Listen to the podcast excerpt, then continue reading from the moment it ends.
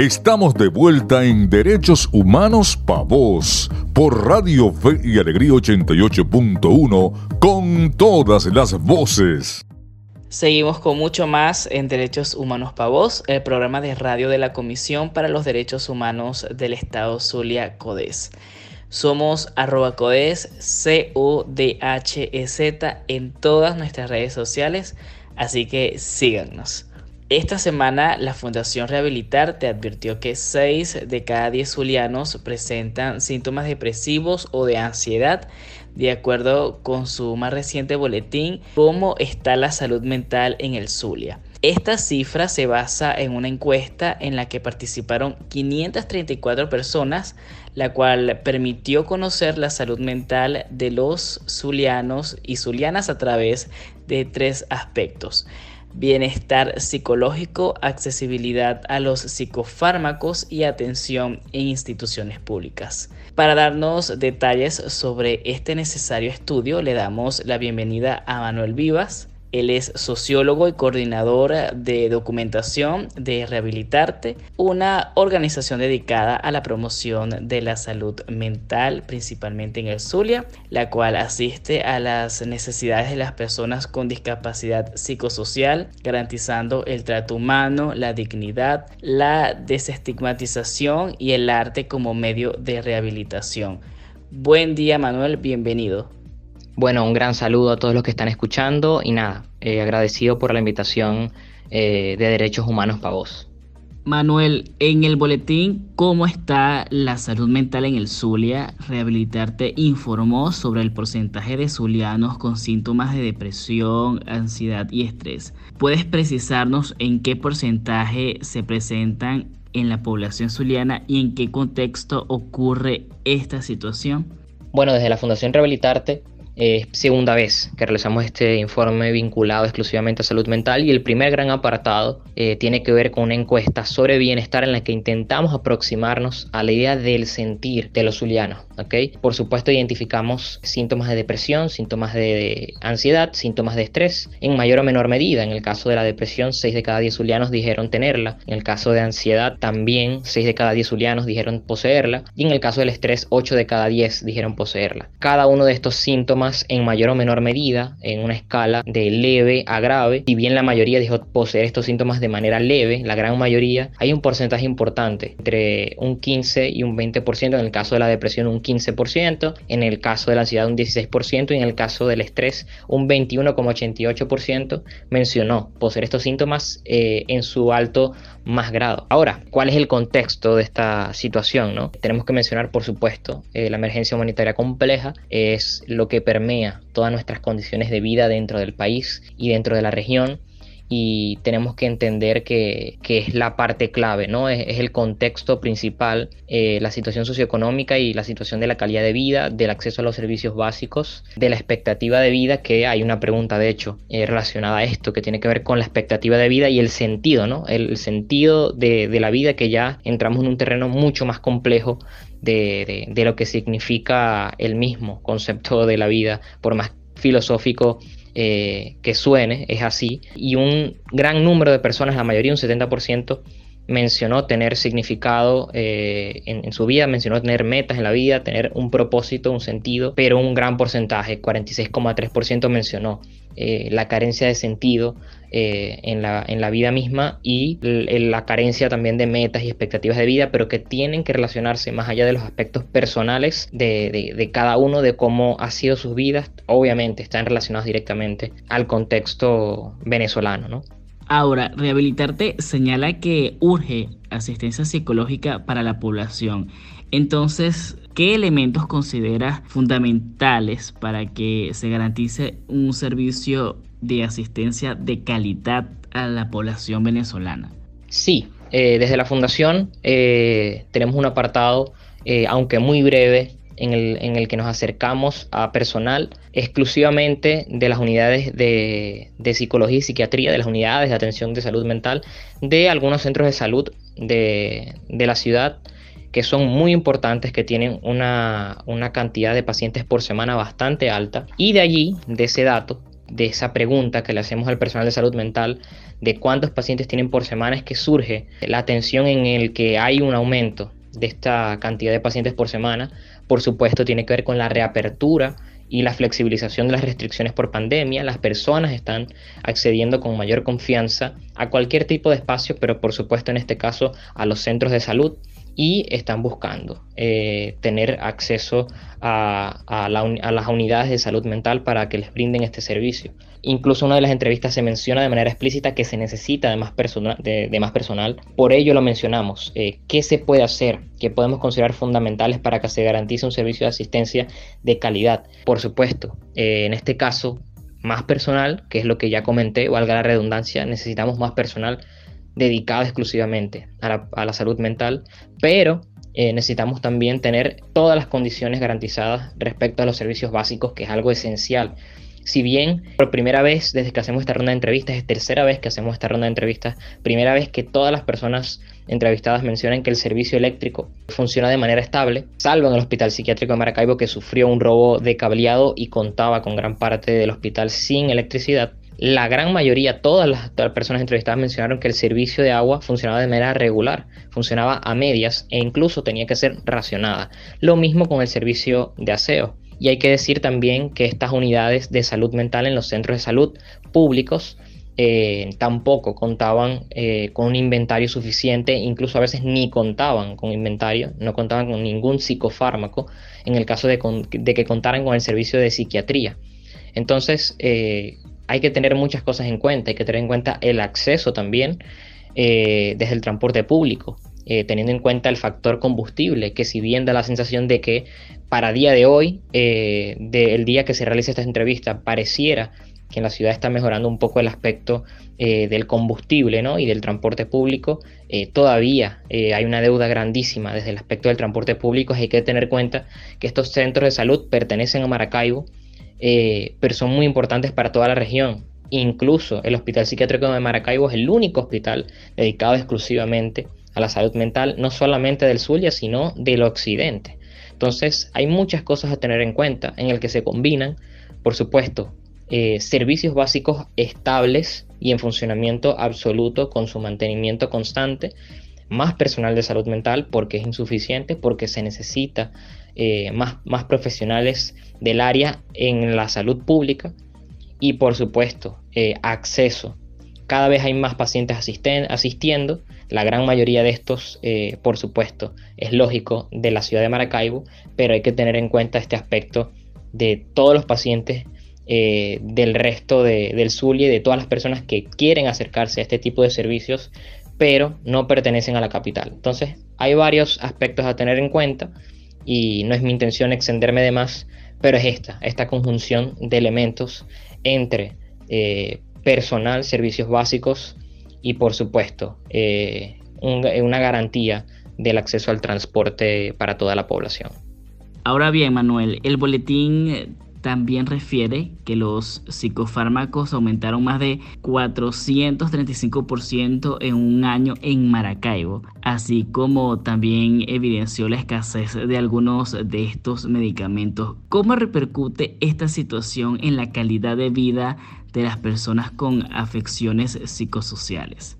A lo largo de 20 farmacias dentro de 12 parroquias de la ciudad de Maracaibo, podemos medir ciertos aspectos, ciertas variables que nos brindan estos datos, ¿no? Entre ellos, por supuesto, el aumento que ya mencionabas, el aumento anual de un 435%, una cifra sumamente elevada, eh, una cifra alarmante, pero que tristemente es consone con la realidad económica del país y también un índice bastante alto de, escasez, tenemos un porcentaje del 70% de escasez. Y bueno, eh, por supuesto, la pregunta es qué, qué hacen las personas, eh, qué reto representa esto para, para, las personas que cuentan con algún tipo de afección que requiera eh, un tratamiento con estos medicamentos, con estos psicofármacos. Bueno, por supuesto, es un reto sumamente mayúsculo porque ya tienen que enfrentarse de por sí a la misma realidad de la emergencia humanitaria compleja, el acceso a los servicios básicos, el acceso a los recursos que requieren para simplemente comer.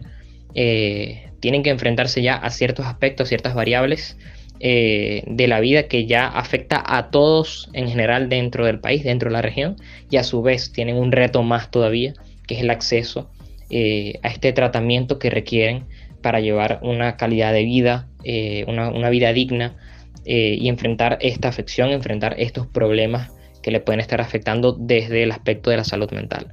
Entonces, es un reto, es un reto enorme para esta población y lo que intentamos desde la Fundación, por supuesto, es visibilizarlo.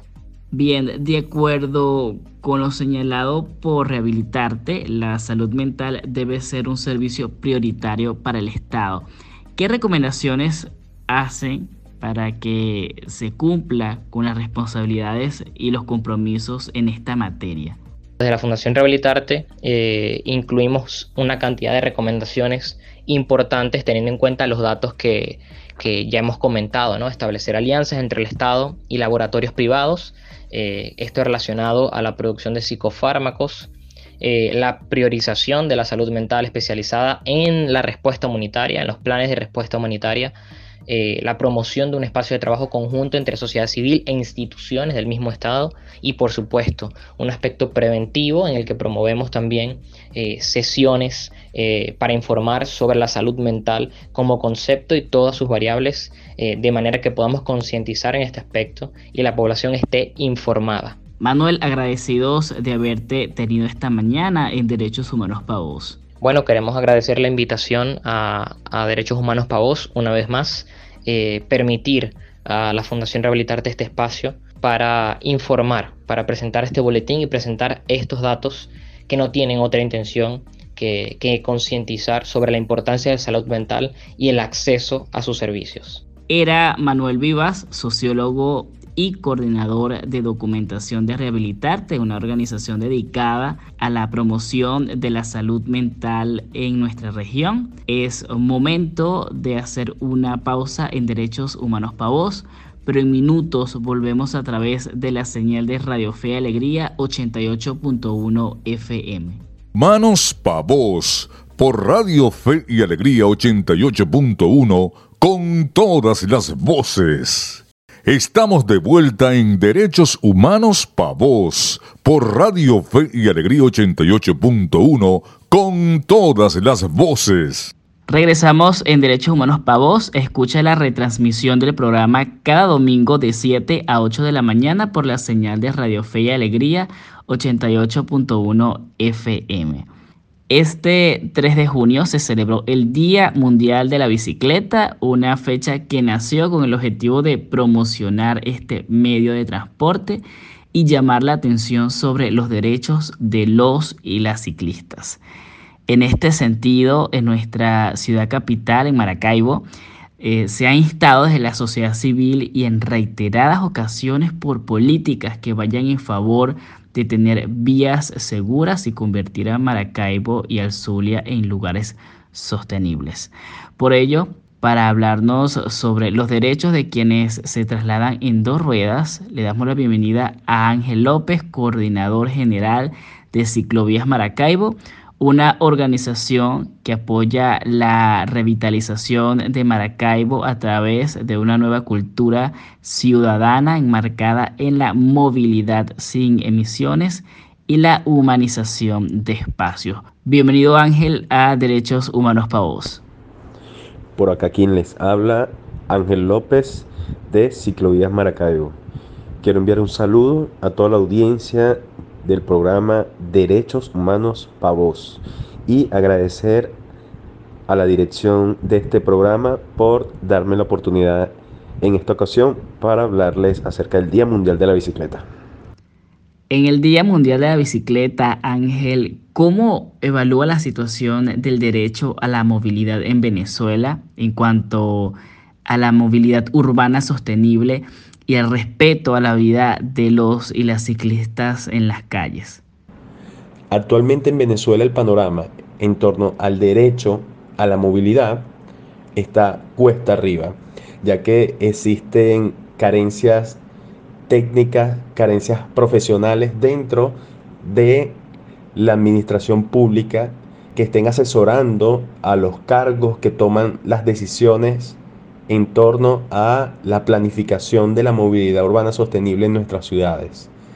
Esto vulnera a usuarios no solamente de la bicicleta, sino a usuarios que tienen problemas visuales, usuarios que van en silla de ruedas, usuarios que son de la tercera edad, usuarios que son vulnerables en el tráfico. Ese es actualmente el panorama en nuestro país. Desde Ciclovías Maracaibo se ha alertado también que desde 2020 nueve ciclistas urbanos han perdido la vida en el Zulia. ¿Qué acciones o respuestas han evidenciado ante las reiteradas denuncias de desprotección para quienes se desplazan en bicicleta por la ciudad?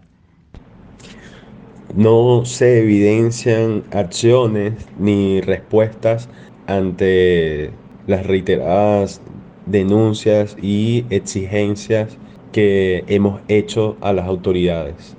Hemos hecho exigencias desde las más lógicas que es establecer eh, segregación del tráfico en nuestra ciudad para que el ciclista pueda ir de manera más segura, como exigencias mínimas en la implementación de señales éticas en nuestras calles que adviertan a los conductores de que hay ciclistas en la vía, de que al momento de rebasar un ciclista deben respetar 1.5 metros, consideramos que son exigencias que no requieren de gran intervención en nuestros espacios públicos, pero sí vendrían a calar en la, en, la conciencia de las personas usuarias de las vías públicas, que es algo muy necesario para empezar a transformar eh, el panorama de la inseguridad para quienes nos transportamos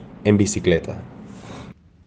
Ángel, pensar en una bicicleta es sin duda pensar en una ciudad más ecológica y sana. ¿Cómo sería posible lograr una transición exitosa de ciudades mayoritariamente vehiculares a ciudades que consideren más a la bicicleta como un medio de transporte?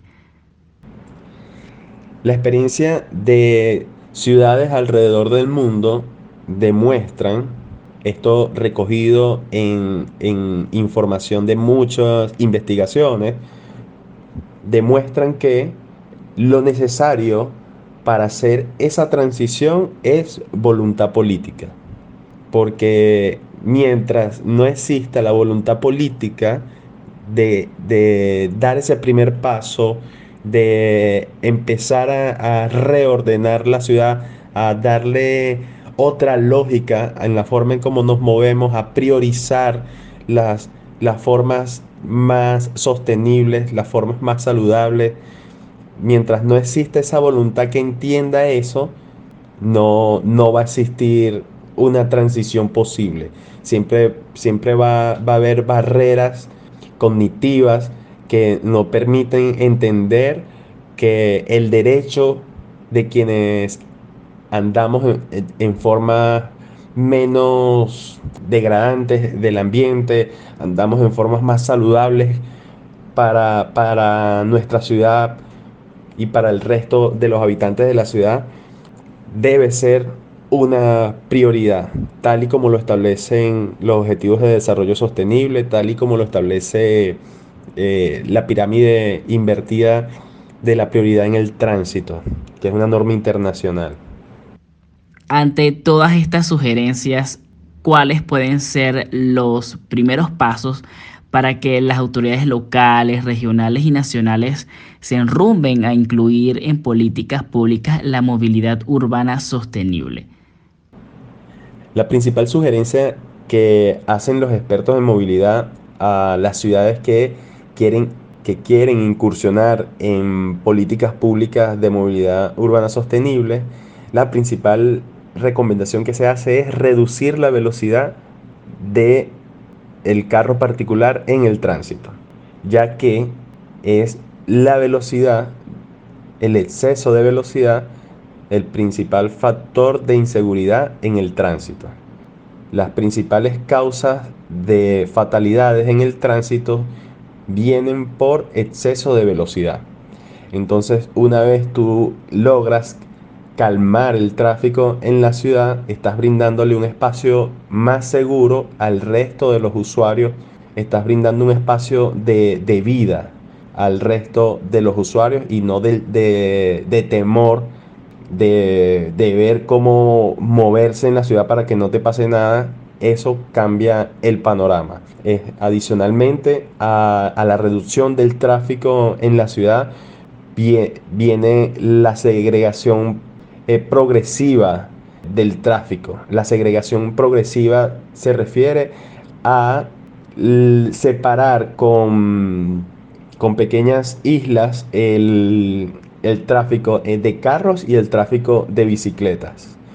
Esto para brindar un espacio de garantía para las personas que no se atreven a usar la bicicleta compartiendo el espacio con el carro. Esto suma a todo un universo de, ciclistas eh, o de potenciales ciclistas que al ver estas garantías se, se suman al uso de la bicicleta. Ángel, muchas gracias por acompañarnos esta mañana en Derechos Humanos para Vos. En resumen, la invitación es a que ahondemos cada vez más en conocimientos acerca de ordenamiento del tráfico en nuestras ciudades, basados en movilidad urbana sostenible, para cumplir con los objetivos de desarrollo sostenible. Son carencias que tenemos actualmente, pero que el resto de los países de nuestra región es mucho lo que han avanzado y es mucho lo que nos pueden aportar para que nosotros podamos desarrollarnos rápidamente en, esta, en este tema que tenemos muchísimos años de atraso con respecto a la región. Con esto me despido y doy muchísimas gracias al programa Derechos Humanos para Vos por la oportunidad que, que me brindan de hablar de este tema de la movilidad urbana sostenible, de el uso de la bicicleta en nuestra ciudad y bueno, enmarcado en el Día Mundial de la Bicicleta. Chao.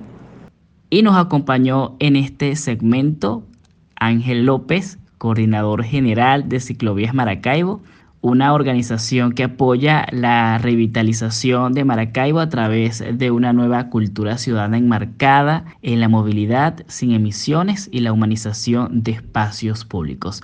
Por ahora debemos hacer un corte, pero al regreso les esperamos con más por la señal de Radio Fe y Alegría 88.1 FM. Derechos humanos para vos, un espacio para exigir tus derechos. Ya regresa Derechos Humanos Pa' Vos por Radio Fe y Alegría 88.1 con todas las voces. Estamos de vuelta en Derechos Humanos Pa' Vos por Radio Fe y Alegría 88.1 con todas las voces.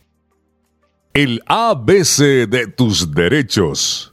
Cada primero de junio se da inicio al mes del orgullo LGBTIQ, dedicado a visibilizar y luchar por la reivindicación de los derechos que tienen todas las personas a vivir libres de discriminación. Si bien la atmósfera del Día del Orgullo LGBTIQ fue de alegría y celebración en Nueva York y varias capitales del planeta, a pesar de los avances en las últimas dos décadas, las personas LGBTIQ continúan enfrentándose a una amplia exclusión, discriminación y violencia en muchos países. Hasta la fecha, alrededor de un tercio de los Estados miembros de las Naciones Unidas, es decir, unos 70 países, continúan criminalizando la homosexualidad y existe un estigma profundamente arraigado contra ellos que no solo afecta negativamente a las personas LGBTIQ, sino también a las comunidades y economías en las que viven, asegura el Banco Mundial.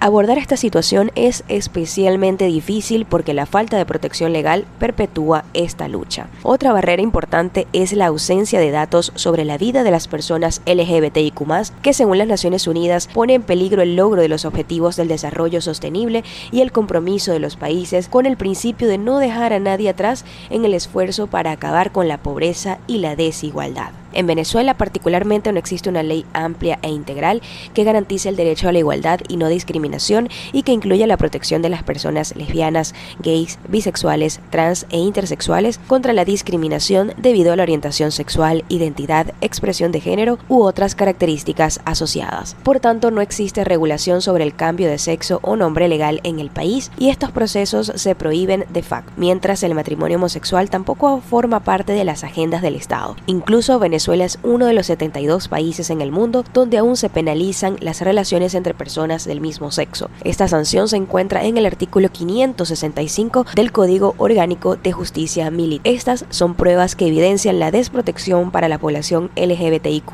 y cabe destacar que el contexto es aún más complejo. Este mes recordemos que todas las personas somos libres e iguales en derechos.